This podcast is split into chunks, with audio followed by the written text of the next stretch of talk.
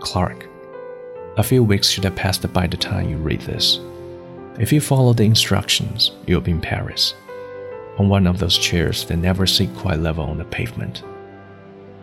I hope it's still sunny. Across the bridge to your right, you'll see L'Artisan Parfumeur. You should try the scent called the Papillons Extreme. I always did think it would smell great on you. There are a few things I wanted to say couldn't, because it would have got all emotional and he wouldn't have let me finish. So, here it is.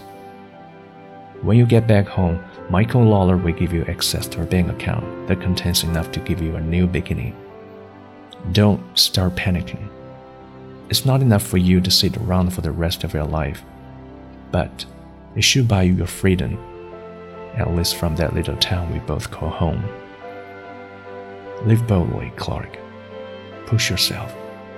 Don't settle. Wear those drippy legs with pride. Knowing you still have possibilities is a luxury. Knowing I might have given them to you has eased something for me. So, this is it. You are scored on my heart, Clark. You were from the first day you walked in with your sweet smile and your ridiculous clothes, and your bad jokes and your complete inability to ever hide a single thing you felt. Don't think of me too often. I don't want you getting sad. Just live well. Just live. I'll be walking beside you every step of the way.